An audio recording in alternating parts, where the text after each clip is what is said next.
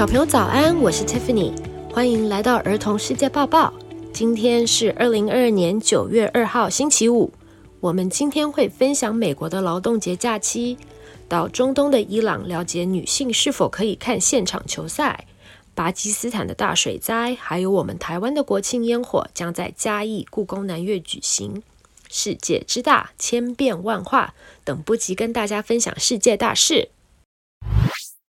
美国的劳动节假期，今年的劳工节是九月五日。劳工节是美国全国性节日，为九月的第一个星期一，放假一天，以表示对劳工的尊重。而国际上的劳工节也是台湾的劳工节，是五月一日，是因为在一八八六年的美国，被压榨的劳工在五月一日发起的一场示威游行，来表达自己的诉求。诉求的议题包括了降低工作时间。终结童工和组织工会等等，这个劳工节也是有名的三连假。对许多美国人来说，劳工节的到来也意味着夏季的结束，同时也是举行 barbecue 派对、家庭聚会和看球赛的时间。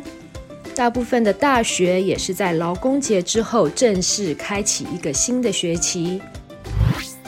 伊朗女性终于可以到足球场看球。根据伊朗媒体报道，伊朗女性日前终于获准进入球场观看职业足球联赛。这是在1979年爆发伊斯兰革命后实施公开场所性别隔离以来的第一次。性别隔离，也就是说，男性与女性是不可以在公开场所同时出现。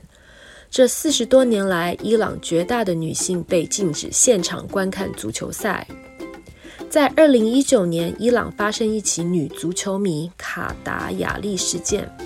当年，这位女球迷因为打扮成男性，并企图进入球场看比赛而被捕，最后在法院外引火自焚，且伤重不治。她的死在网络上引发了轰动，应该也是促成这一次伊朗女性被允许入球场看球的主要原因。巴基斯坦水灾自六月中旬以来，巴基斯坦的暴雨与洪水造成了至少一千人死亡，约有一千五百人受伤。有关当局仍在试图抵达北部山区对外联系中断的村庄。今年季风降雨和洪水影响超过三千三百万人，大约相当于巴基斯坦总人口的七分之一，将近一百万间房屋全毁或严重受损。巴基斯坦外交部说，巴基斯坦需要财政援助，以因应洪水灾情。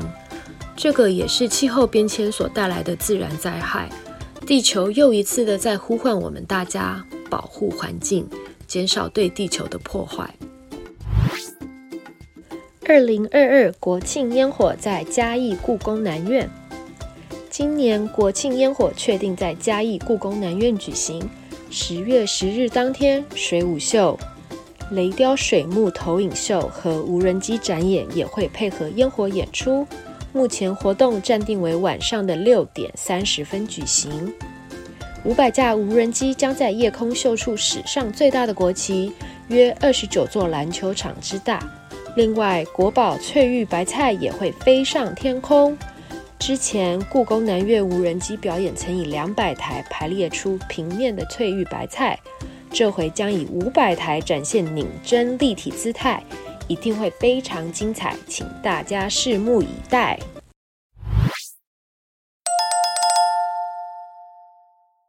It's quiz time！请问美国的劳工节是什么时间？是九月的第一个星期一。请问伊朗最近允许什么人入球场看球？伊朗女性。请问巴基斯坦目前有什么自然灾害？有大水灾。请问今年国庆日烟火在哪里举行？在嘉义故宫南院。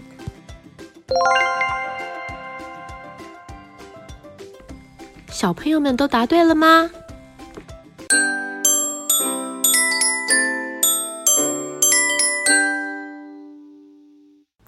？Shoutouts of the day。我记得我要上三年级了。我是新宇，我要上幼稚园了。我终于四岁了。我要去学正幼儿园。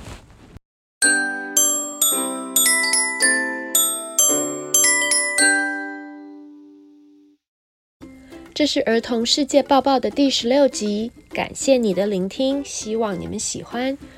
在这里也祝小朋友开学愉快，希望大家每一天都能迫不及待地到学校去与同学、老师交流，相互学习。当然，也不要忘记继续收听《儿童世界报报》。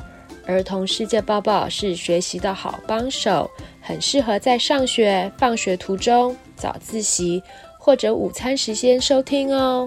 一如往常，如果你也希望透过我们的节目为别人献上感谢或祝福，欢迎在儿童世界抱抱脸书粉丝页给我们留言，别忘了按下订阅来追踪我们频道，以及留下五星评价哦。Until next time，下次再见，拜拜。